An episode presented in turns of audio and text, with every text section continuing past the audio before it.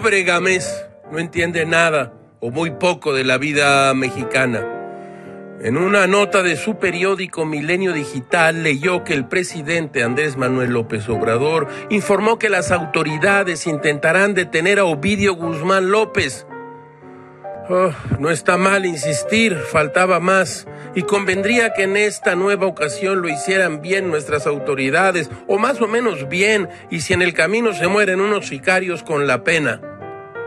Vengan ya los jitomatazos, las ofensas, los insultos. Le preguntaron esto al presidente. ¿En próximos días van a volver a intentar detener a Ovidio? Sí, dijo él.